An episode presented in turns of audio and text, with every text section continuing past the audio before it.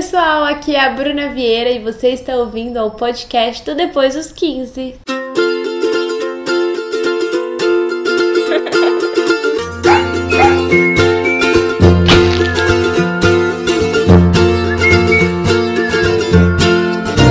Oi, gente, mais uma segunda-feira e o assunto de hoje é livro. Há muito tempo vocês me pedem para falar um pouquinho mais sobre a minha carreira de autora. E eu já fiz alguns vídeos falando sobre meu processo criativo, muitos stories, mas acho que nunca uma conversa longa onde eu teria a oportunidade de contar toda a minha trajetória. Eu tenho 25 anos, eu já lancei oito livros, alguns em parceria com outros autores e ilustradores. E eu não tenho tanta experiência assim no mercado literário, porque.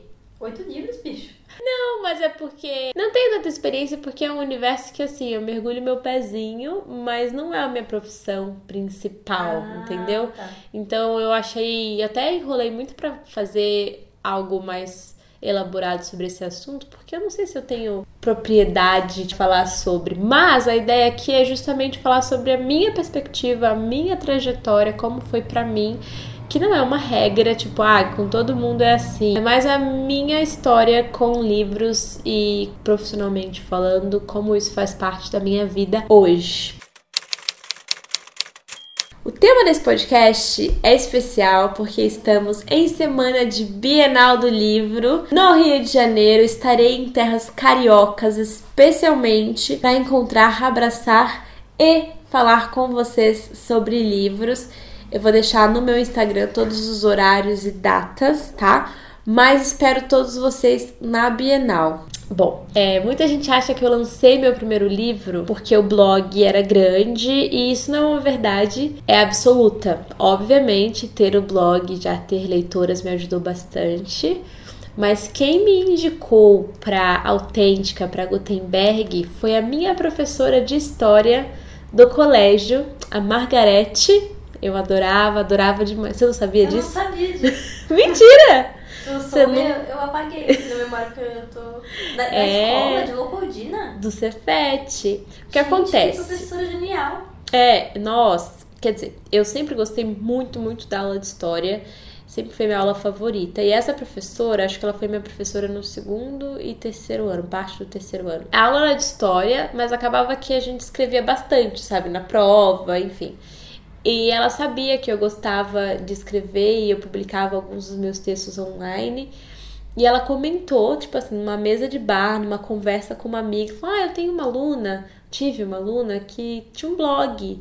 Vou te mandar o link pra você conhecer. E mandou pra dona da editora. E aí, muito tempo depois, ela entrou no blog, viu o conteúdo e me mandou um e-mail. O título do e-mail era um início de conversa. Eu lembro direitinho, porque sabe aquele e-mail que você abre assim, tipo assim, ah, deve ser spam. eu cliquei e era simplesmente um convite pra lançar um livro. Naquela época ainda não existiam é, influenciadores como hoje em dia. Blog era uma coisa que ainda nem. Acho que não tava no auge dos blogs ainda, então era uma coisa muito nova. Nenhuma editora tinha feito uma aposta num blogueiro juvenil, assim, que tinha um público jovem. Eu sei que já tinha Clara, Clara Verbuck, que ela já lançava livros, ela também tem blog. Não sei o que veio primeiro no caso dela, talvez um livro primeiro, mas enfim, ela é, É, blogueira. Eu acho, eu acho que a Clara ela começou a ser escritora antes de ser blogueira. É, assim, né? Mas enfim, ela também se denomi- denominava blogueira. E esse Aham. ronco é da Barry, peço perdão. e tinha também aquela menina do It Girls, que acho que ela já tinha lançado, tava Garatoni? É, um projeto literário também. Enfim, mas era uma coisa muito nova, assim. Era uma aposta muito grande pra uma editora arriscar pegar alguém na internet e lançar livro. Ninguém tinha feito isso ainda. Quando eu li o e-mail, eu falei, não, deve ser pegadinha. Porque eu tinha acabado de mudar pra São Paulo. Mas eu falei, ah, se eu vou marcar num café num lugar muito movimentado, se for alguém querendo me sequestrar, eu grito muito. Porque eu É tinha. sempre a regra. É, não, e, e eu tinha acabado de mudar pra cá, então eu ainda tinha um pé atrás com tudo e todos, sabe? Nada parecia verdade, assim, as coisas ainda eram muito recentes na minha vida, toda essa coisa de blog, das pessoas me conhecerem na rua. Quanto tempo fazia que você tinha mudado? Eu mudei em fevereiro, eu acho que essa reunião e tal aconteceu, tipo, junho, julho. Então eu ainda tava meio que me adaptando em São Paulo e tal. O nome dela é Rejane, beijos Rejane. E nós tivemos essa primeira conversa, eu apresentei o blog, falei um pouco do meu trabalho, falei, ó, eu tenho esse blog onde eu escrevo crônicas, eu escrevo diariamente. Ah, na época devia ter uns seis anos, menos até, né? Cinco anos o blog. Eu mandei alguns textos pra ela por e-mail. Eu lembro direitinho, tipo, de eu selecionando os textos do blog. Tipo, ah, esse aqui será que vai pra um livro? Esse será que uhum. vai.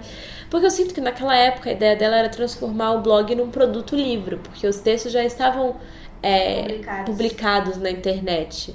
E eu já tinha esse, essa, esse público, essa audiência. Então, basicamente, o que ela fez foi ver ali uma oportunidade de negócio, sabe? Tipo, os textos já funcionam, é, ela já tem os leitores. Eu lembro que nessa época eu já tinha o sonho de lançar um livro, mas eu não cheguei a mandar os meus textos para nenhuma editora, sabe? Tipo, ah, analise meu livro, analise o meu texto, porque eu não me achava boa o suficiente para ter um livro. Eu gostava de escrever e para mim escrever sempre foi uma terapia. Então, eu sentia alguma coisa, eu precisava lidar com aquilo, ou processar aquilo, eu sentava na frente do meu computador e transformava aquilo num texto. E eu lembro de como eu me sentia melhor quando eu começava a ler os comentários das pessoas. Era como se tivesse um ciclo sentimento dentro de mim. Aconteceu algo, eu senti isso, transformei num texto, as pessoas se identificaram e tô pronta para viver outra coisa. Então, a minha vida, os meus sentimentos, eles sempre foram minha maior inspiração para escrever e para, enfim, lançar esse primeiro livro. E os comentários das pessoas foi um impulsionador, né? me dava um motivo para continuar lançando os textos na internet. Porque nesses eventos sempre me perguntam: como você tinha coragem, se você era tímida, de publicar os seus textos na internet? Cara, para mim era um universo paralelo, tipo Stranger Things, Upside Down, assim, era outro mundo, outras pessoas para mim as pessoas conheciam uma versão da Bruna que eu não mostrava para todo mundo que convivia comigo pessoalmente, sabe? É tipo uma coisa uhum. muito dentro de mim, muito íntima. É uma relação diferente. Então eu não tinha essa vergonha, porque eu sabia que só ia entrar no blog e consumir aquele conteúdo ali, tipo, de comentar e tal, as pessoas que de alguma forma se, sentiam alguma conexão comigo. E. Não tinha muito hater, eu acho. Né? Não. Pessoas que entram só pra criticar. Eu tinha mais hater na vida, assim, na escola a galera me zoava que eu era blogueira, blogueira tipo, ah, era só fazendo foto e tal. Na vida, uhum. porque eles não conseguiam entender como uma menina tímida se sentia no direito de entrar na internet e postar texto e postar foto fazendo carão, sabe? Uhum. Enfim, quando veio esse convite para lançar o primeiro livro, eu selecionei os textos enviei, eles editaram alguns, tinha um monte de erro. Como funciona isso? Eles editam o quê? Tipo, é Ah, eu acho coisa? que nesse primeiro momento, pensa, o primeiro texto eu tinha 14 anos quando eu escrevi. Mas eles mudam então, tinha palavras? Erro, erro de gramática mesmo. Ah, erro, só corrigir erro. É, é. Ah, então, tá. aí alguns títulos também que eles não concordavam. Tipo, tem alguns, algumas crônicas nem tinham título, então eu precisei pensar em títulos para essas crônicas. E quando você pega, você pega uma versão que eles fizeram essas alterações, né? É, para esse primeiro livro eu fiz a seleção, mandei para eles, eles me devolveram com alguns ajustes, tipo, ó, aqui precisa pôr um título, aqui a gente mudou essa frase para fazer mais sentido, mas muito mais erro de gramática do que é mudar o meu texto mesmo. Nesse caso, especialmente, porque os textos já funcionavam na internet, sabe? Se eles mudassem muito, ia perder a parte Bruna Vieira dali do texto. Então nem faz sentido uhum. eles opinarem tanto assim no, no conteúdo. Já tava pronto o livro, né? Eu, na época, eu lembro que não, não tá, tá bom, pode ser. Uhum. E eu coloquei títulos em alguns, aí eu montei a playlist. Eu lembro da sensação, porque no final dos meus livros eu sempre monto uma playlist assim de, pra você ler o livro escutando essas músicas.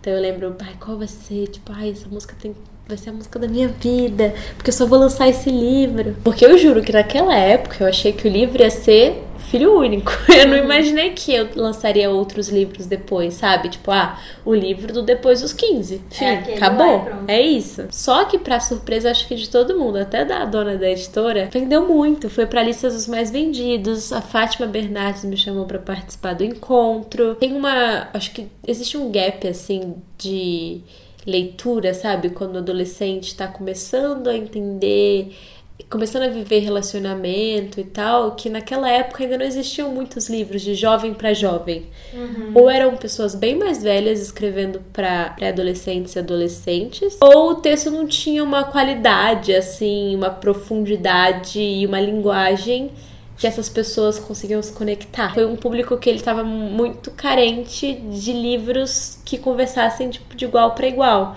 E isso é muito legal, porque na época eu tinha ainda 17, 18 anos, né? Eu tinha acabado de completar 18 anos.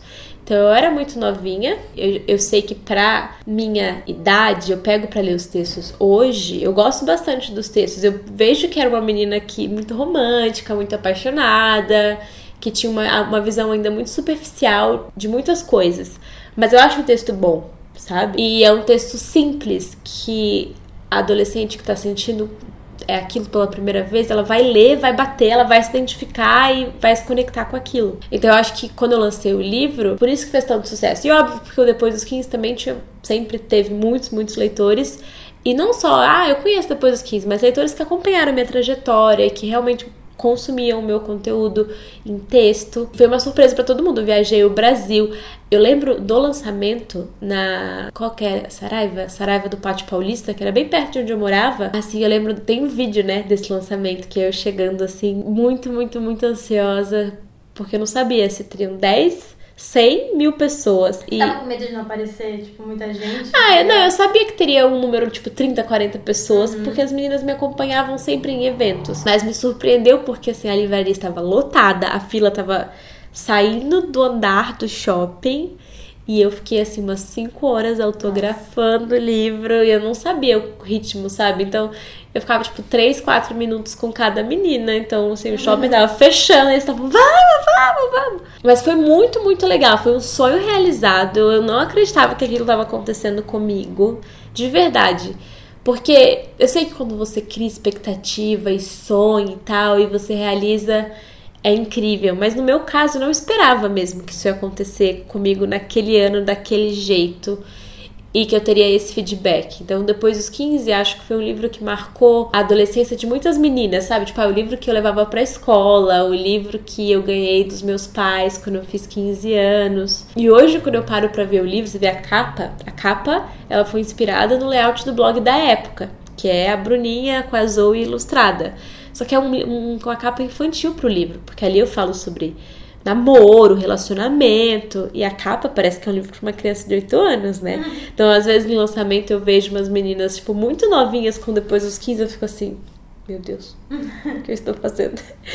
Mas enfim, na época fazia todo sentido ter aquela capa. E acho que essa nova geração de adolescentes quer amadurecer ainda mais rápido do que a gente queria naquela época sabe? Então, eu não tinha problema nenhum em andar com o livro com a menininha e o cachorrinho. Mas hoje em dia eu já acho que eu não lançaria com aquela capa. Hum, entendi. Sabe? Uhum. Mas pro contexto fez todo o sentido. Mas até é curioso se você. A gente pode falar um pouco mais sobre isso, sobre escolher a capa e detalhes do livro.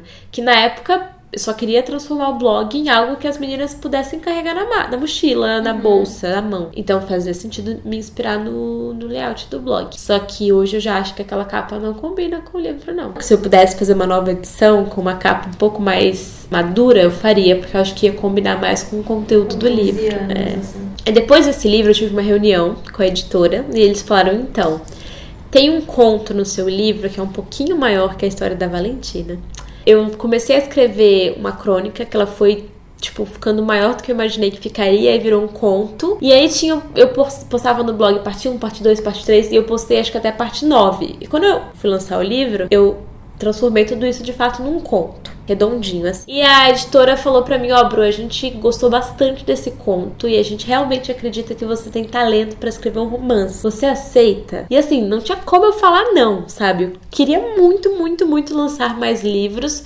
só que aí sim bateu um medo, tipo, eu não sei se eu tô pronta para isso. Eu não sei se eu escrevo bem o suficiente para escrever um romance, porque é completamente diferente. Crônica já fazendo blog há muitos anos, mas romance não. Até esse conto foi uma coisa nova para mim, sabe? Mas ela super gostou. Eu falei, não, a gente realmente gostou. A gente achou que você leva jeito para descrever personagem e tal. Só que eu tinha muita dificuldade em alguns pontos assim de técnica de escrita mesmo que eu não estava preparada na época para escrever um romance. Mas era uma oportunidade e eu tenho isso na minha vida. Assim, quando aparece uma oportunidade, eu agarro. Uhum. Porque eu não sei se ela vai aparecer de novo, eu não sei se eu tô pronta ou não tô, eu vou me preparar para ficar o mais pronta que eu conseguir para aquele momento. E foi o que eu fiz com De Volta aos 15.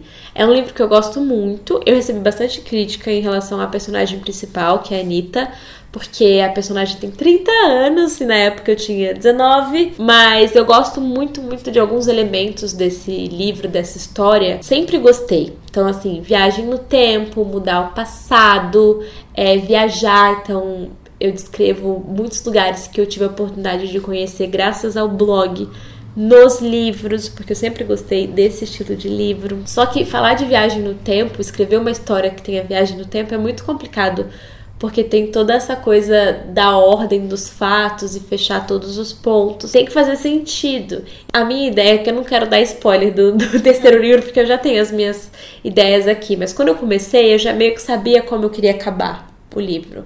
Só que eu não imaginei o quão difícil seria escrever um romance. Não, não chegar até lá. É que romance completamente diferente de crônica, sabe? A forma que você escreve, o tempo que você passa com o personagem. Eu tenho muita dificuldade em escrever diálogo. Então, toda vez que eu ia escrever diálogo, eu mandava pra minha editora e falava: não tá bom. Eu não sei quando parar, quando o personagem fica quieto e o narrador entra. Sabe? Na crônica não tem esse problema. Porque eu gosto muito de falar sobre como o personagem se sente. Eu acho que é, é o meu jeito de escrever, é o que eu faço bem. É tipo, descrever sentimentos. Só que na história você descreve cenas, você descreve pessoas, personagens. E eu não sabia fazer isso. Eu já li muitos livros, muitos, muitos romances, mas como é a Bruna autora escrevendo romance, sabe? Eu não, uhum. não sabia. Então a minha editora, que era Lê na época, que trabalhava na Gutenberg, na Autêntica, ela me guiou bastante, bastante. Eu mandava para ela, ela devolvia com um milhão de comentários, falando: não, aqui você enrolou muito, ou aqui você foi escreveu muito rápido e eu acho que essa cena merece mais atenção. Só que foi um trabalho assim de, sei lá, quanto tempo eu levei? Quase um ano escrevendo o livro, sabe? Desde o momento que a gente pensou, ah, vamos escrever um romance até o momento que ele foi publicado. E é um tempo, demanda um tempo muito maior. O livro na época não era a minha maior fonte de renda, assim como não é hoje. Então foi uma decisão que nesse um ano eu fiquei afastada do blog. Tipo, eu não postava mais duas, três vezes no dia. Ou eu demorei muito tempo para entrar no YouTube porque eu estava focada no livro. Todo mundo falava, Bru, por que você não posta mais no YouTube? Por que você não faz tutorial? Eu não tinha tempo. Eu tava tentando me dedicar a lançar um livro legal. E foi legal demais ter lançado. Foi muito bem. É uma história que Acho que as pessoas se identificaram com as questões da personagem. Eu recebi algumas críticas, eu gosto muito de ficar lendo o que as pessoas acharam dos meus livros em relação à personagem, que ela não aparentava ter 30 anos, as questões dela eram questões de uma pessoa mais nova, né? Porque eu tinha 19 anos. Mas a minha ideia era realmente fazer alguém mais velho com questões não resolvidas da adolescência para ela voltar e consertar e mudar e entender qual seria o reflexo disso no presente. Enfim, tem muitos filmes que falam sobre isso, séries e tal, e eu sempre pirei nisso porque eu fico viajando. O que aconteceria se eu viajasse no tempo e mudasse aquela coisa? Qual seria o uhum. efeito borboleta? E também foi o livro que foi para lista dos mais vendidos, que vendeu bastante. Aí depois é, eu lancei mais um de crônicas, aí depois o, a continuação do romance. Eu e eu fui um por ano. do romance o primeiro capítulo, quando você saiu na capa da Capricho, eles colocaram. Sim! Primeiro inédito aqui, não sei É, foi verdade, é verdade. E sabe que quando saiu na Capricho, eu ainda não tinha terminado, tava na metade do Mentira. livro. Mentira! Tá brincando. não, na metade não, tava tipo 80%. Tava atrasada. É que. E foi você que mandou? É, foi uma sugestão. Acho que nós tivemos uma reunião na Abril com a Capricho e eles queriam ter alguma coisa exclusiva. Eu não lembrava disso, menina, que que legal, é verdade. E aí a gente quis dar esse gostinho, assim, esse spoiler. Enfim, mas foi uma correria, assim, louca. Mas eu não sei o quanto ele já estava pronto, mas ele não estava totalmente pronto quando eu mandei o texto do primeiro parágrafo. Que aí foi tipo, no Meu primeiro Deus. capítulo, não pode mais mudar o primeiro capítulo. Meu Deus, ai, entendi. assim, que engraçado. E naquela época eu pensando assim, nossa, certeza, tudo bonitinho. Nossa. Na, é assim, na maior parte do tempo, Ainda mais quando tem coisas acontecendo em paralelo. Tipo, ai, a Paula, quando a gente lançou Um Ano Inesquecível, ela também estava lançando outros livros com outras editoras. Então você tem que se organizar bastante para conseguir entregar no prazo todos os projetos que estão acontecendo, sabe? Porque eu me senti muito mal. Mas aí eu conversei com o pessoal da editora e eles falaram: não, calma, é normal. Ah, tá. tipo assim, com emoção. Mas deu tudo certo, lancei na Bienal do Rio. Do Rio, não foi? Foi que eu tava com aquele vestido de galáxia. Eu fico lembrando dos meus vestidos dos lançamentos. E tipo, toda vez que eu ia lançar livro, eu já ficava, não, então a capa vai ser assim, eu preciso pensar em toda a identidade de como eu vou compartilhar isso na internet e tal. Enfim, eu sempre fui muito dessa parte da criação dos livros. E até mais do que falar sobre cada livro, porque acho que quem me acompanha já sabe um pouco do meu trabalho como autora, eu queria falar um pouco sobre o processo de criação assim do produto livro, sabe? Toda vez que eu penso num livro, eu penso na capa do livro. Porque, enfim, eu já tenho a ideia do que eu tô escrevendo, do que eu vou escrever, mas eu gosto muito de pensar na mensagem que a capa passa, porque, óbvio, é importante pra pessoa encontrar o seu livro na livraria, mas no meu caso também pra é, deixar ali ilustrado a fase que eu tô vivendo ou como criar um, um gostinho pra pessoa do que ela vai encontrar ali. Precisa ser uma coisa meio lúdica, assim, precisa contar um pouco da história do que eu tô contando dentro do livro. Tipo, a menina que colecionava borboletas é uma menina de lado, com cabelo preto e cheia de borboletas, assim, sabe? Mas. Ah, sabe como surgiu a ideia dessa capa desse livro? Eu vi um álbum de uma cantora, um MySpace, assim, que era uma menina de lado. Só que eu achei, tipo, o jeito que o cabelo dela tava espalhado muito lindo. E aí eu falei, ah, eu queria ter mais ou menos assim, só que com coisas espalhadas. Aí depois, quando eu pensei no nome, a menina que colecionava borboletas, fazendo uma referência a sentimentos, eu falei, vamos espalhar as borboletas no cabelo dela. E quando eu falei pra Rejane, ou pra Lê, não sei com quem que eu tive essa conversa, que eu não acho que a gente já tem o livro pronto, mas eu, eu, sei, eu lembro que eu falei da capa também. E eu já sei como vai ser a capa. eu sempre já sei como vai ser a capa. Eu acho que por eu trabalhar com fotografia, né, com redes sociais e tal, eu também tenho uma ideia um pouco do que eu acho que funciona para quem tá, quem é o meu público alvo e quem me acompanha. Foi a Malena Flores que fez, né? Foi. Ah, é, tem essa questão também de escolher os, os ilustradores. Eu sempre escolhi ilustradoras que já de alguma forma tinha uma relação comigo na internet. E porque eu acho que tem um pouco da energia da pessoa ali. Eu, eu acredito, não acreditava tanto nisso na época, eu queria só que fosse com pessoas legais, mas hoje eu acredito muito em energia. Então, quando, sei lá, quando eu vou fazer uma tatuagem, eu preciso gostar do tatuador, porque algo dele estará em mim para sempre, sabe? Tipo uhum. isso. E o livro é a mesma coisa. A capa do livro tem a energia da pessoa que tá ilustrando ali, que tá mostrando o olhar dela, a delicadeza dela. Então. Ela faz parte da obra de alguma forma. Né? Total, né? total. Quando eu fui pela primeira vez lá em Belo Horizonte, porque a editora tem um escritório aqui em São Paulo, mas ela é de Belo Horizonte, uma editora mineira. É, eu fui na gráfica, eu vi o livro sendo impressa, foi mágico. E eles, quando eles mandam um livro pra, pra gráfica, pra imprimir, eles primeiro eles imprimem um. É boneco ou boneca? Boneca, eu acho.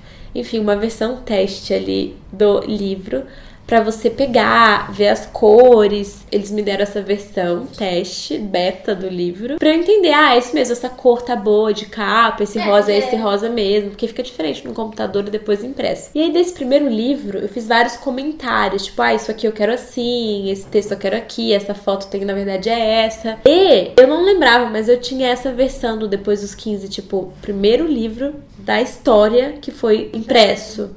E ele tava lá em casa. Aí eu fiz uma lojinha no Enjoei. E eu vendi vários livros que eu tinha lá em casa. Inclusive esse, que foi sem querer. Ele não era para ser vendido como um livro novo, porque ele tava todo rabiscado. Nossa. A menina me escreveu um e-mail gigante. Não sei se foi e-mail ou se foi no Instagram, falando que ela foi o melhor presente da vida. Porque Meu ela entendeu Deus. ali pelo contexto dos comentários que aquele era uma, aquela era uma versão especial. Você escreveu devolve. Não!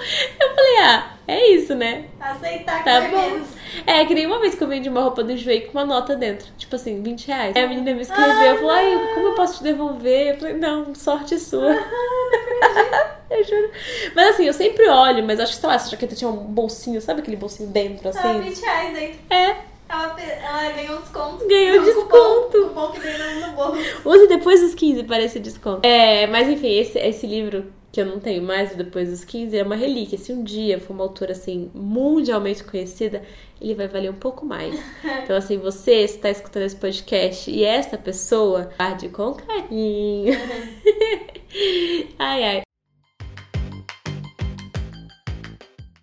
Mas ó, agora eu queria falar sobre o processo de escrita, não só de livro, mas também do blog e dos textos que eu posto nas redes sociais. Como eu disse, eu sempre me baseei muito no que eu sinto e no que eu vivo. Eu senti muito que eu precisava viver mais para ter do que escrever, sabe?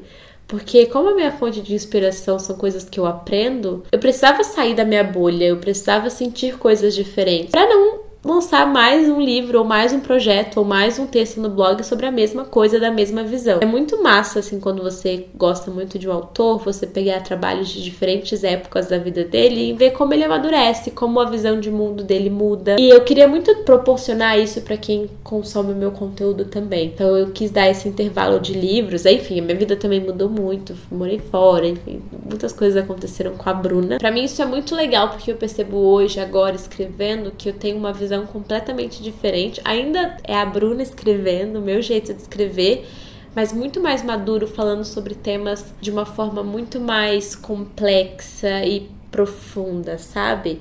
Porque isso só a vida, só a experiência consegue te fornecer, sabe? Tipo, essas ferramentas para você escrever sobre isso. Eu não acho que eu tenho tanta técnica de escrita ainda. Eu sigo muito meu instinto e as coisas, obviamente, que eu leio e consumo na internet e em livros. Até eu fiz um curso recentemente, eu vou falar mais sobre isso depois, e eu quero muito fazer mais cursos para poder melhorar a minha técnica de escrita. Porque às vezes eu leio uma autora que eu gosto muito. E aí eu fico pensando, cara, eu queria escrever assim. Eu queria ter essa técnica. E eu sei que isso eu vou só vou conseguir ter de fato parando para estudar, para me dedicar a isso. Só que agora, tipo, na minha vida, eu tenho outras urgências profissionais e financeiras, tipo, momento do blog, momento da minha carreira, que eu preciso aproveitar e me dedicar. Então, essa é uma grande questão, eu acho que talvez seja uma grande questão para muitas pessoas que trabalham criando conteúdo para internet e já lançaram livro, porque você precisa escolher onde você vai usar o seu tempo. E livro não é uma coisa que dá muito dinheiro. É uma carreira assim que você pensa a longo prazo, que é muito. É uma delícia você lançar um livro, fazer lançamento, receber e-mail das pessoas falando: ai, o seu livro mudou a minha vida. Só que eu sinto um pouco disso também com o blog, com o conteúdo que eu faço nas redes sociais, artisticamente falando, sabe? Muita gente tem um preconceito gigante, fala: ah, blogueira, ah, fica fazendo conteúdo pra internet. Mas acho que o ponto do livro, não todo, mas do tipo de livro que eu faço, do meu tipo de texto, é a mensagem.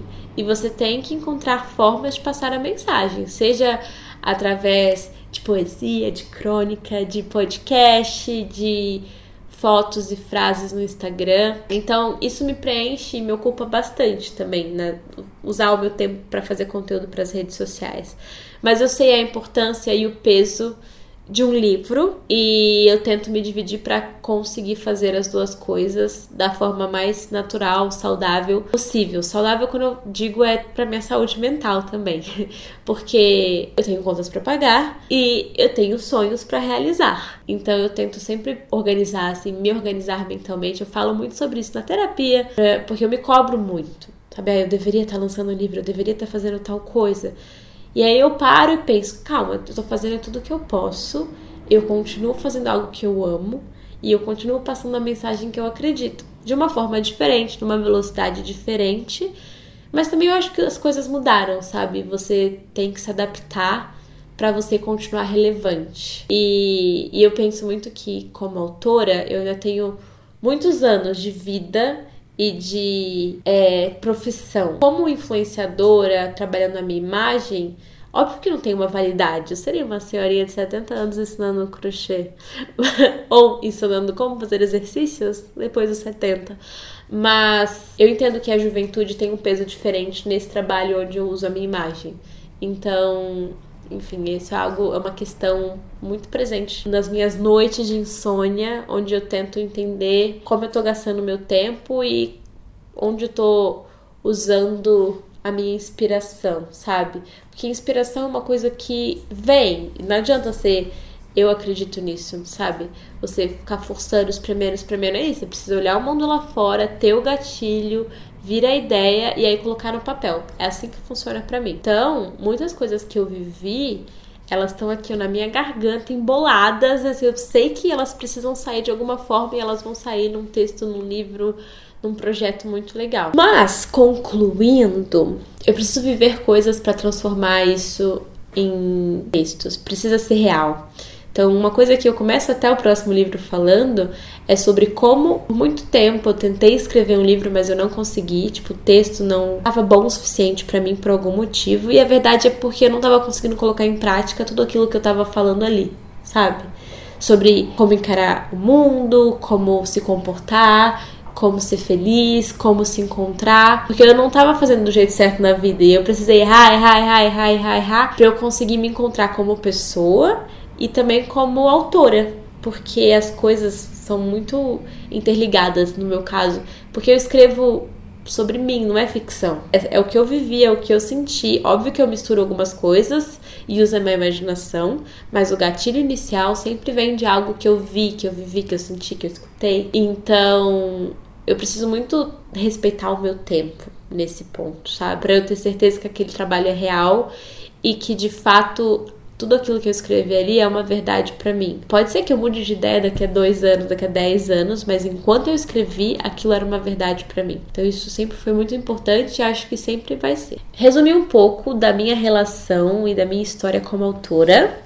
E agora vamos para os quadros deste podcast, começando pelo fake news, onde eu leio algumas expressões, frases ou ideias que as pessoas acham que são verdade absoluta e às vezes eu discordo, às vezes eu concordo. Primeiro tópico: literatura juvenil é bobagem. Cara, como eu escutei e eu li isso quando eu lancei meu primeiro livro. Tinha uns blogs de umas pessoas que fazem resenhas literárias e tal, a galera com 30 pedras na mão, tipo, ai, credo, onde as editoras estão investindo seu dinheiro, tanto autor que quer ser lançado, que absurdo, uma blogueira. Eu acho que a mágica da leitura é ter leitor, sabe? É ter pessoas que se conectam com aquele texto, fim. E como eu disse, nesse intervalo aí da adolescência, pré-adolescência, juventude, não existem muitos, hoje sim, mas não existiam muitos autores que escreviam livros para esse público.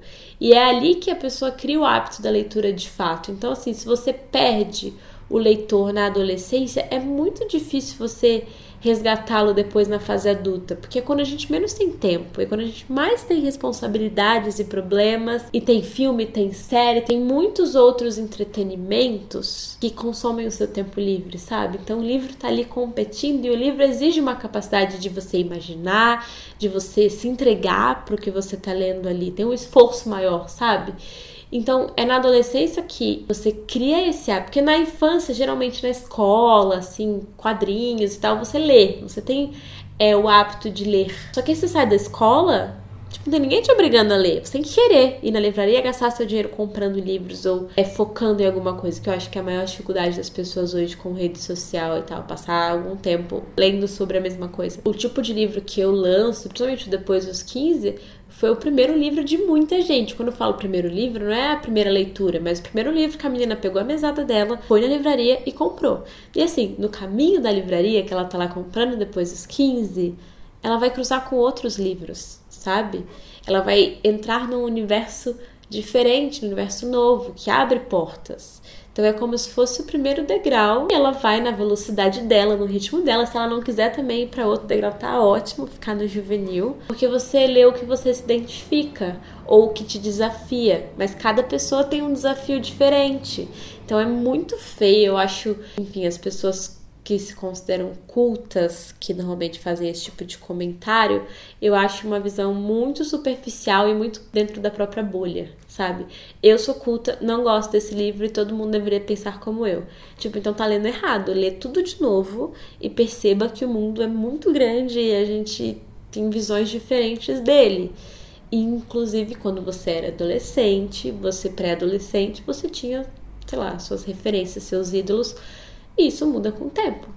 Então, essa coisa de que literatura juvenil é bobagem é a maior bobagem do mundo. Muita gente me escreve dizendo: meu texto não é bom o suficiente, o que eu faço, o que eu faço. E isso do meu texto não é bom o suficiente, eu acho que eu contei com a minha própria história aqui de como eu não imaginava que o Depois dos 15 estava pronto para virar um livro. E ele virou e foi um livro de muito sucesso. Então, tira isso da sua cabeça que meu livro não é bom o suficiente. Se você conseguir conectar pessoas e transformar a vida de outras pessoas, ou fazer alguém imaginar algo, melhorar o dia de alguém, levar essa pessoa para um mundo que só existe na cabeça dela, já fez sentido, sabe? E se você quiser um termômetro para descobrir se vale a pena investir tempo, energia, grana nesse projeto, você pode usar a internet ao seu favor, que eu acho que é uma ferramenta que muitos autores usaram e usam para começar a lançar ou plantar a sementinha de um projeto literário. Então, se você tiver um, esse pensamento de meu texto não é bom o suficiente, use a internet para começar a receber alguns feedbacks, sabe? Pense em formatos diferentes até um podcast, sabe? Lê o livro, lê o que você já escreveu para as pessoas, para elas escutarem no trânsito e ver o que acontece. É muito, falando mesmo como blogueira e autora, esse feedback é muito importante. Então, pode ser o seu pontapé inicial, assim, para você começar a acreditar no seu trabalho. E o terceiro tópico, a opinião das pessoas é a coisa mais importante. Bom, eu acabei de falar que é importante você ter esse feedback, só que eu acho que opinião é diferente de crítica. Quando você lança alguma coisa, o seu texto ele vai bater de forma diferente na vida das pessoas, de acordo com o background que elas tiverem, sabe? De vida, de sentimento.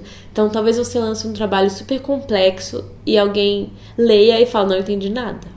A culpa não é sua se a pessoa não entendeu. Assim como ela não tem a obrigação de entender o seu trabalho. Você só precisa ter certeza de que você está escrevendo de uma forma clara que tem uma mensagem ali por trás, mas às vezes a pessoa só não é o seu público, como aconteceu comigo, sabe? Umas pessoas que gostam de livros super complexos, lendo um livro de uma menina de 17 anos que foi feito claramente para um público infanto-juvenil. Você não controla como o seu texto vai impactar a outra pessoa. Ela pode entender, ela pode gostar, ela pode não gostar, mas essa não é uma verdade absoluta do seu texto. Tem muito da pessoa, do que ela viveu, do que ela sentiu, tem os motivos dela para ela deixar aquela opinião ou ter aquela opinião sobre o seu livro.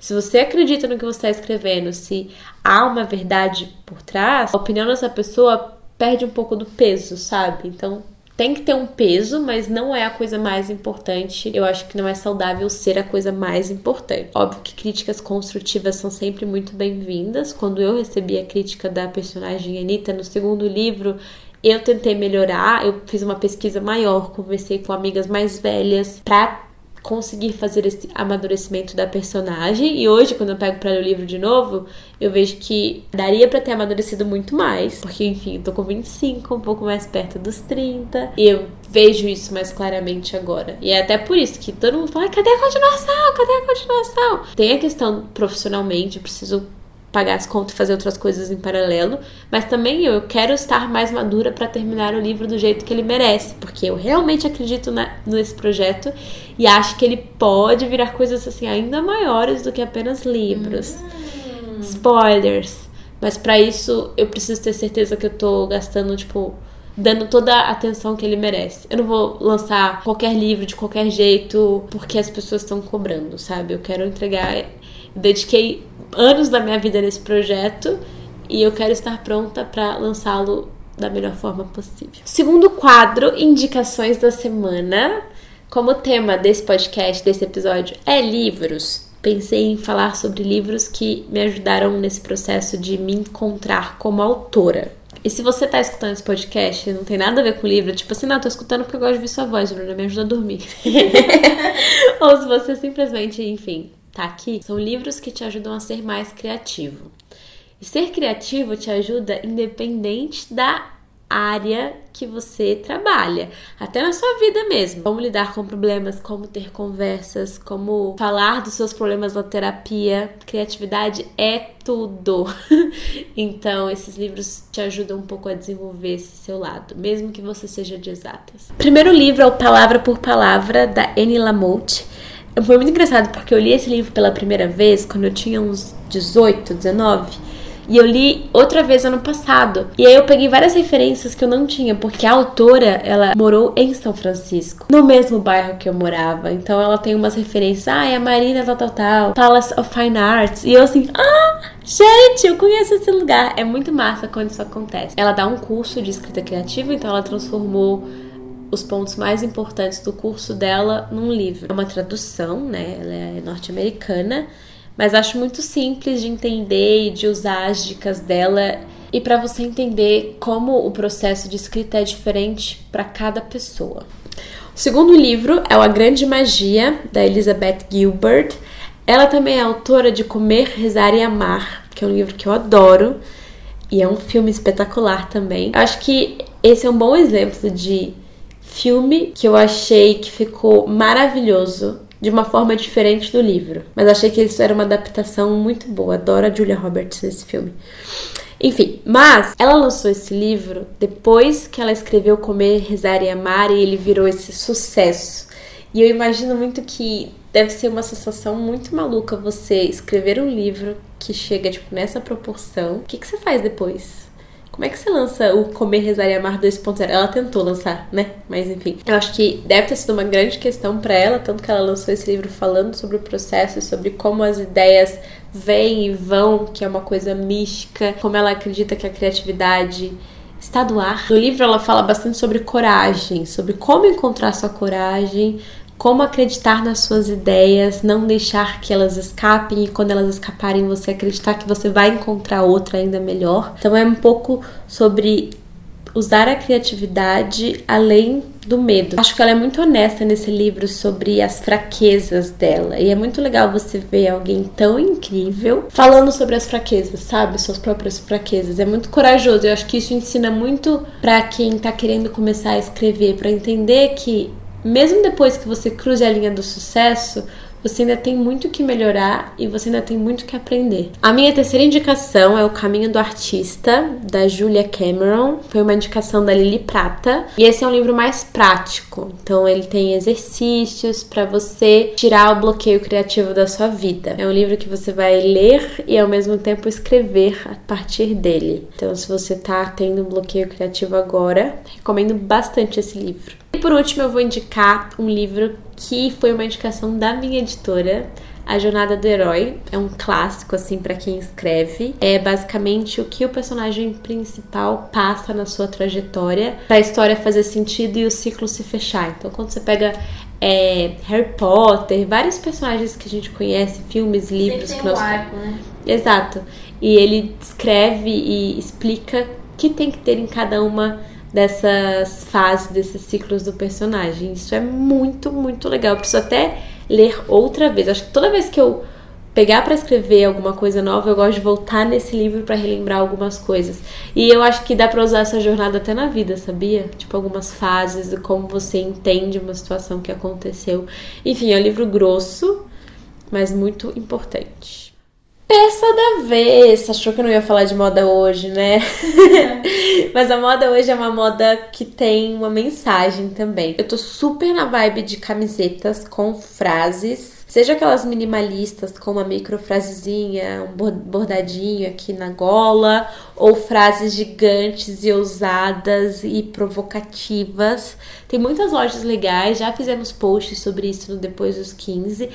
Eu lancei uma coleção com as minhas frases junto com a loja. E caso você não saiba ou enfim queira saber mais, só procurar no meu Instagram ou no Google loja L-O-L-J-A Bruna Vieira, que você vai cair no site deles. Eu gosto muito de ter a moda como uma forma de me expressar. E às vezes você quer que a frase esteja ali como um lembrete para você ou um lembrete para as pessoas que convivem com você. Então, é uma peça também que é divertida que você pode misturar com outras coisas que você já tem. Então, ai, com jeans de cintura alta fica lindo, com saia fica lindo, com shorts fica lindo. Então, eu gosto de usar em todo momento, até na academia. Esses dias eu fui na academia com uma blusa escrita I'm too old for this shit. Só que eu não tinha, não tinha prestado atenção. Peguei a primeira blusinha cropped preta e aí o dono da academia tava lá. Ah, não. E aí a gente começou a conversar e aí ele olhou assim, you are too old.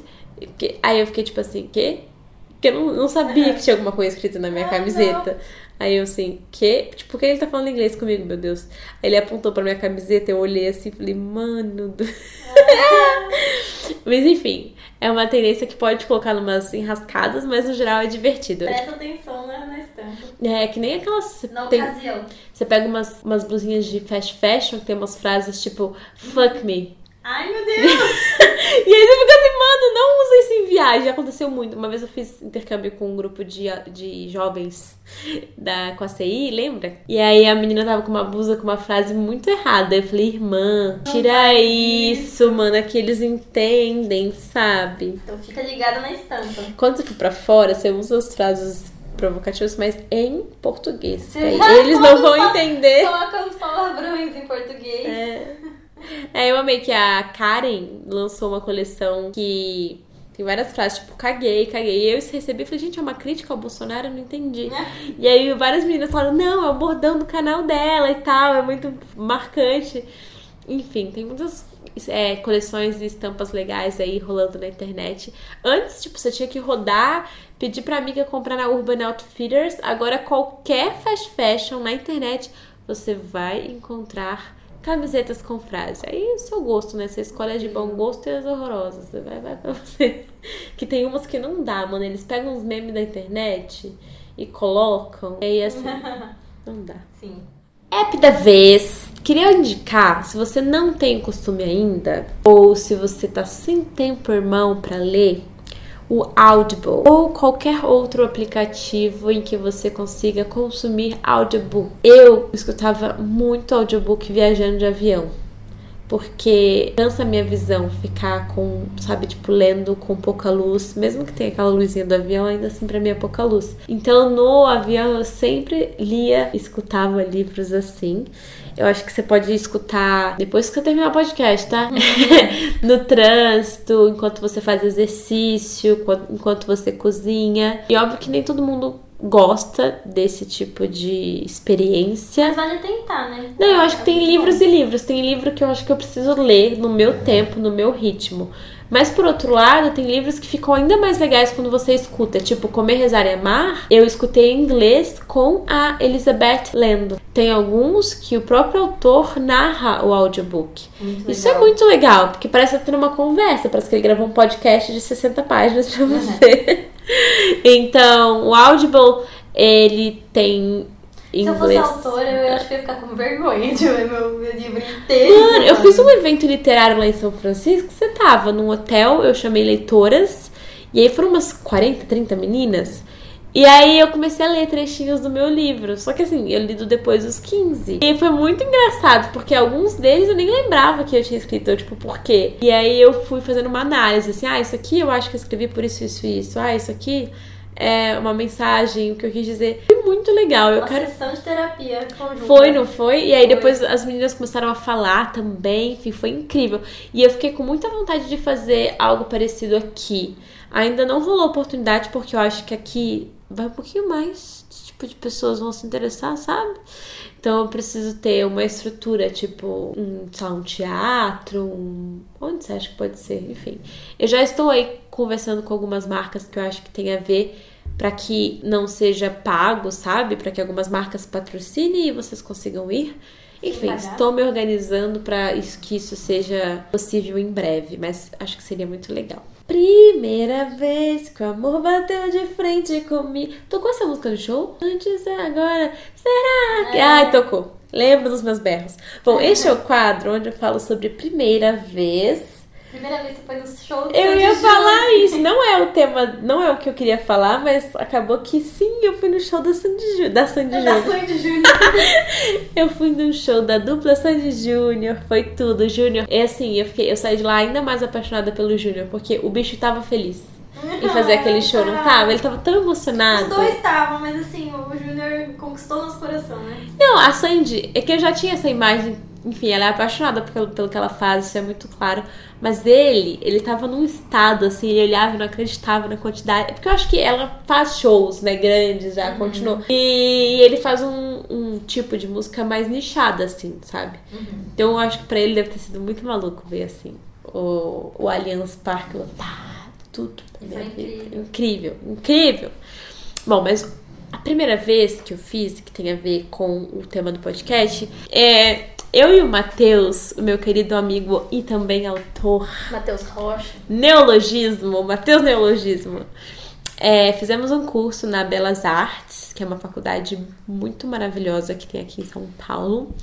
É um curso que durou uma semana só, infelizmente. É das seis e meia até as dez e meia, então é um curso noturno. E foi muito legal, um curso de escrita criativa. Eu não tinha ideia de como seria um curso desse tipo e foi ótimo porque deu pra gente entender um pouquinho mais os estilos literários, praticar um pouquinho mais. E eu gostei muito da experiência de ler em voz alta para outras pessoas, porque lá é assim, ah, o tema hoje a gente vai falar sobre poesia. Então vocês vão escrever nos próximos cinco minutos do tema tal e vocês vão ler pra sala inteira. No primeiro momento, parecia que eu tava tirando a minha roupa, mostrando a minha tetas pra todo mundo. Por quê? Eu tava mostrando algo muito íntimo meu, sabe? E pra outras pessoas que também escrevem, né? E pessoa, é, e assim, não é só mostrar, elas tinham que dar opinião e crítica. Meu então, tipo, aqui eu acho que sua frase blá blá blá. Aqui eu acho que não sei Mas o quê. Mas as pessoas eram delicadas pra falar? Era, assim, eram, porque óbvio que depois o texto dela seria lido também, né? Ah, empatia, né? Mas não, mas assim, o feedback da professora e tal é muito legal. Tipo, mas porque não, como eu disse, quando você é um bom autor, quando você faz uma crítica, você fala assim: ah, existe essa outra opção de dizer a mesma coisa. Ou aqui eu usarei essa palavra porque aí você tem um efeito tal. Você entende como é uma sugestão? Tipo, ah, a outra forma de fazer isso. E isso que acontecia. Uhum. Então, o primeiro dia eu fiquei muito tensa, eu nunca mais ia voltar aqui. Mas depois foi tão legal, você cria uma relação assim. E eu sinto muita falta de estudar, muita falta.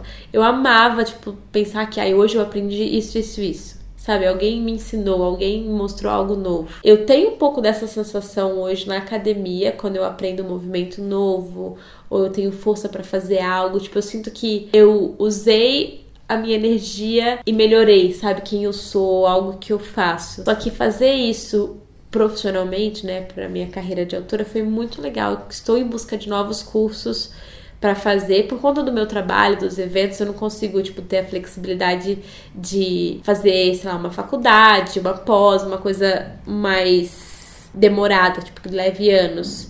Mas aí eu acho que esses cursos vão me ajudar bastante nesse processo. Se você tiver uma sugestão de curso em São Paulo, manda para mim. E para acabar, gente, passou tão rápido hoje, já estamos no último quadro que é o Entre Amigas, onde eu escuto o áudio de vocês e tento usar a minha experiência para dar conselhos. Enfim, eu faço o que eu posso para tentar ajudar vocês, mas também não sei muito o que eu tô fazendo com a minha vida, então a gente vai que vai. Oi, Bruna, tudo bem?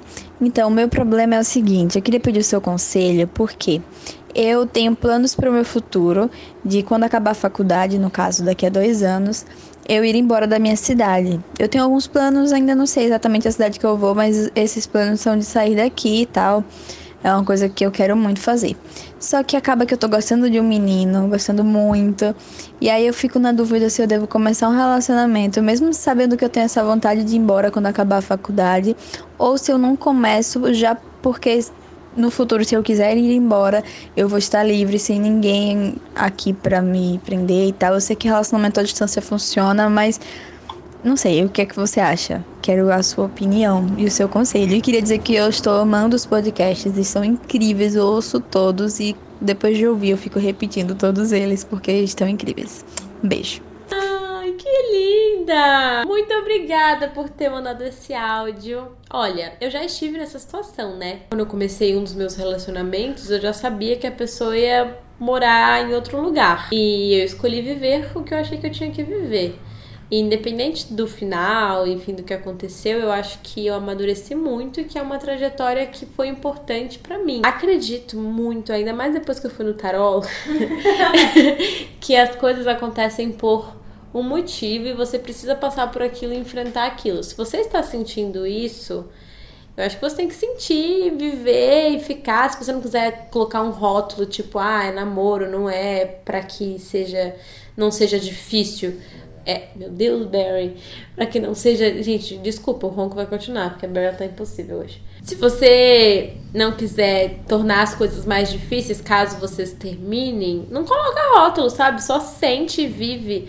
Gente, eu não sei se é a idade que bateu aqui pra mim, mas esse negócio de colocar rótulo nas coisas não, não rola mais, eu acho. Vive o que você tá vivendo, vê, tá bom, não tá vai experimentando. E aí, quando você. É que eu não entendi muito no áudio se ela já tá ficando com o menino ou se ela só gosta. Mas ela... ela tem medo de deixar mais sério, porque daí ela sabe. Mas ela, ela já tá quer... tá ficando, será? Ela quer. Ela sabe que ela quer ir embora. Ela tem medo de sofrer, porque imagina se ela se apega muito e depois ela fica tipo. Ah, tá. Aí amanhã o menino se apaixona pela Lucy Clade.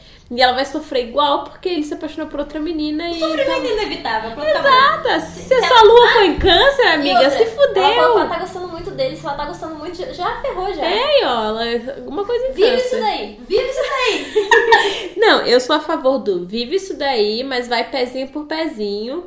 Tipo. Vive isso daí sem rótulo! ah, eu gravei, eu gravei um vídeo esses dias pessoa ela falou uma frase que eu sempre falei na minha vida, que é tipo, ah, mas eu sou uma pessoa de namorar. E aí eu olhei assim e falei, hum, been there. tipo, já estive nessa situação e ok, respeito esse ponto de vista, mas não existe se eu sou uma pessoa de namorar. Existe uma pessoa, estou namorando, entendeu? Você tem que ser uma pessoa que sente. E aí, às vezes, sente vontade de beijar, sente vontade de ficar, sente vontade de ficar livre, e aí vai, sabe? Uhum. Porque eu tinha esse discurso fixo na minha cabeça. Eu só namoro. E eu falava como se fosse um troféuzão, assim, Ai, ó. Eu sou, eu sou acostumada a namorar. A namorar. Eu engato um namoro no outro. não, enfim. Se você namorou é, duas é pessoas e encontrou a segunda pessoa e foi tipo, ai, o amor da minha vida, que somos felizes, temos dois cachorros, um filho. Enfim, é ótimo.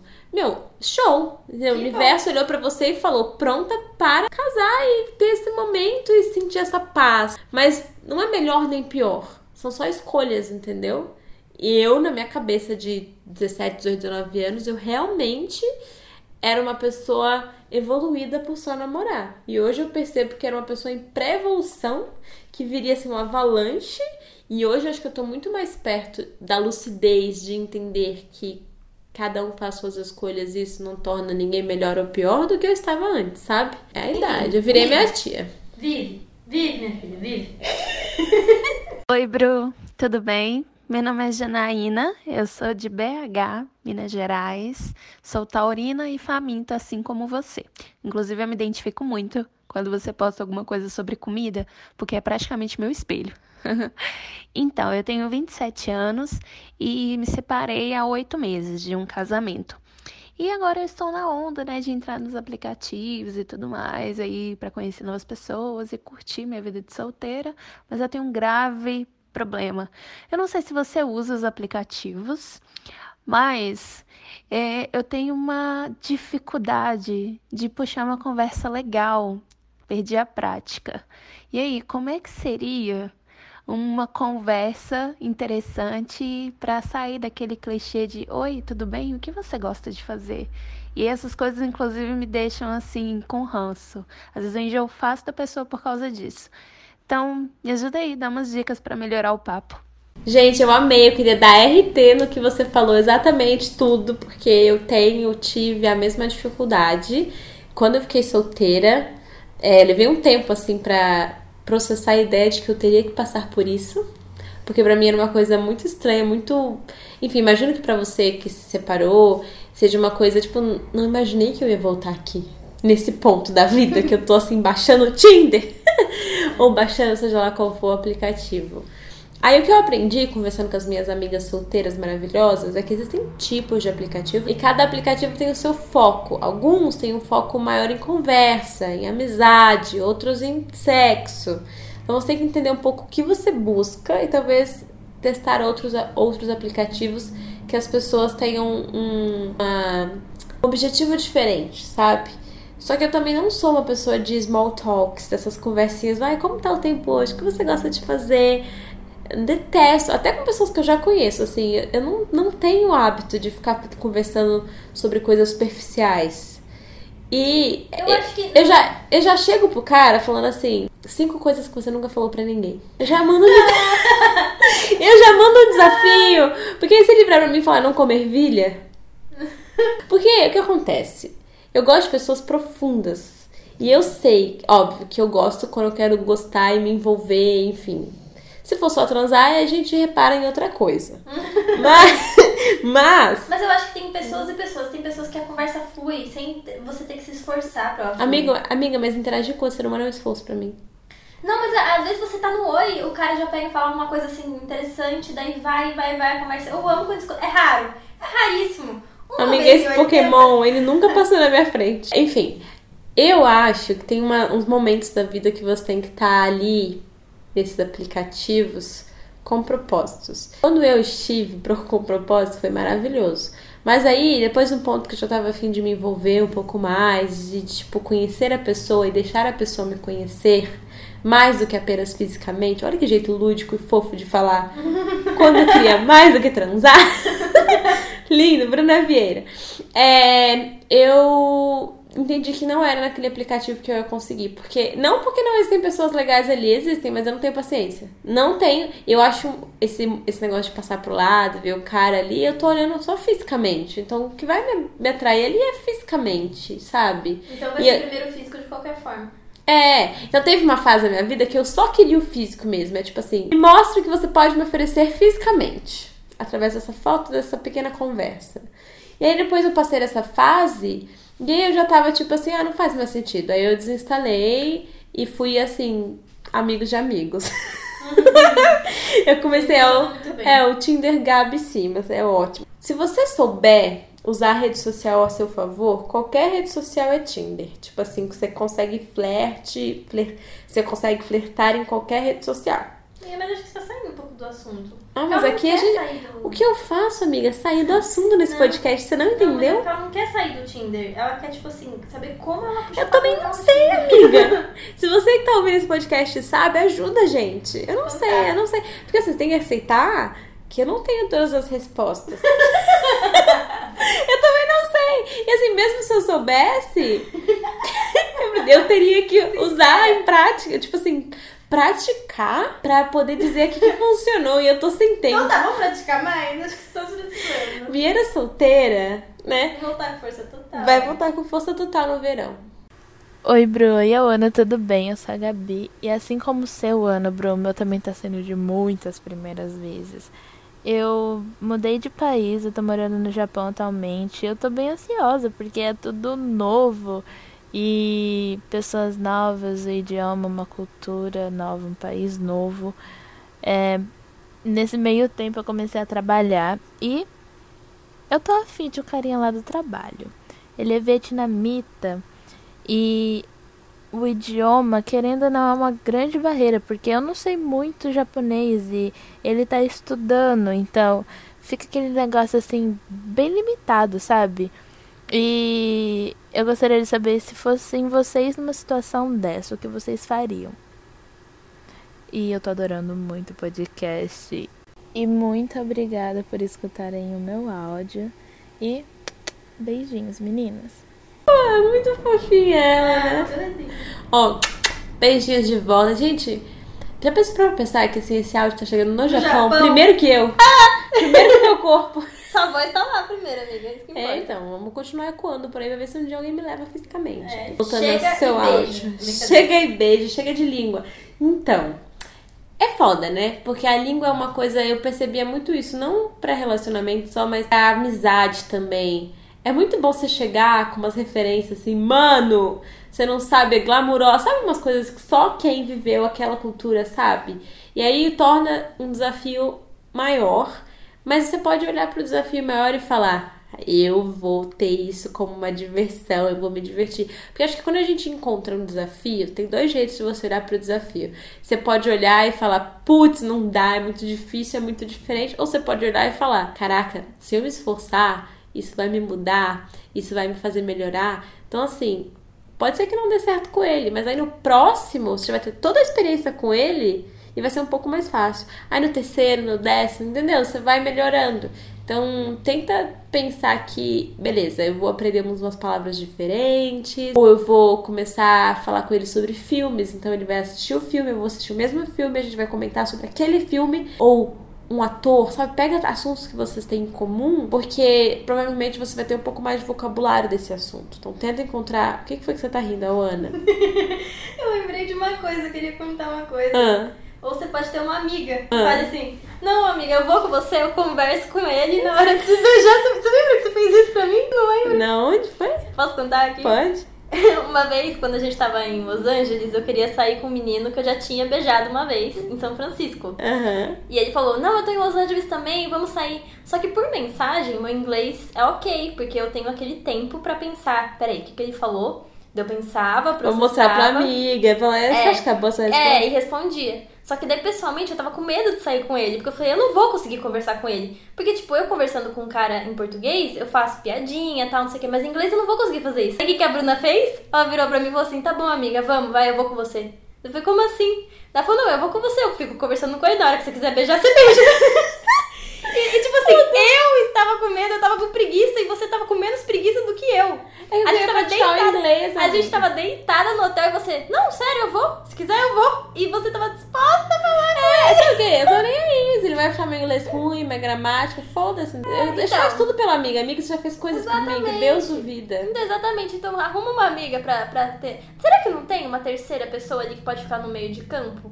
Que daí vocês vão conversando assim mais ou menos e daí faz um gesto ali, daí pega no ar ali, daí daqui a pouco tá se pegando. o gesto que a Bruna fez aqui nem sabe, ninguém viu. É, é, então, mas assim, é isso, se diverte, entendeu? Tipo, não fica nessa neura do ai, vai ser difícil, ai, não vai funcionar. Ah, se não estiver sendo divertido, aí não vale a pena, não gasta sua energia. Mas não leva tão a sério, não. Do tipo, ai, mas eu não consigo ser 100% eu. Cria uma nova você. Eu sou nova você aí nessa língua. É tá... Eu fazia muito isso em inglês. Eu, eu tinha cada dia uma personalidade. Ah, porque, sabe, eu tinha um senso de humor diferente. Porque é isso, eu não consigo fazer as piadas que eu consigo fazer em português. Só que em inglês eu tenho todas as séries e referências tipo, na minha cabeça. É. Então é tudo. Então é isso. Acabou? Ah, não. Como assim? Ó, hoje eu vou terminar o podcast lendo a frasezinha do meu chá. Que eu tava tomando durante todo o episódio. Quando outras garotas virem mulheres fazendo esse trabalho, elas sentirão que também podem realizá-lo. Xian Zhang. É o chá do De Feministia.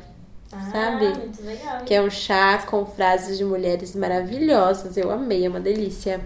Bom, muito obrigada por ter escutado esse podcast até o final. Eu sei que é um tema específico, assim, mas espero que vocês tenham gostado e tenham conhecido um pouquinho mais da Bruna Autora. Por incrível que pareça, tem muita gente que me segue quando eu falo, ah, esse livro meu. A pessoa fala, você tem livros? Eu, amigo, onde você estava? Mas eu sei que tem gente que começou a me acompanhar nos últimos dois, três anos. E, enfim, teremos livro muito em breve, até o final do ano. Estou trabalhando nele. Será o meu livro mais adulto, mais maduro até então. Então, eu juro que vai valer a pena todo esse gap, esse intervalo de livro entre os meus livros. E é isso, um beijo para você, boa semana. E a gente se vê na Bienal ou lá no meu Instagram, arroba Bruna Vieira. Se você quiser participar desse momento final aqui do Entre Amigas, mande o seu áudio no WhatsApp para uma amiga, encaminha para o nosso e-mail que é entreamigas, arroba depois dos 15.com, o 15 por extenso. E se tu só me segue no Bruna Vieira, saiba que existe um perfil, arroba depois dos 15, com muitos conteúdos legais, inclusive um post sobre este episódio do podcast. Então, se você quiser fazer algum comentário, dar uma sugestão, vai lá no arroba depois dos 15.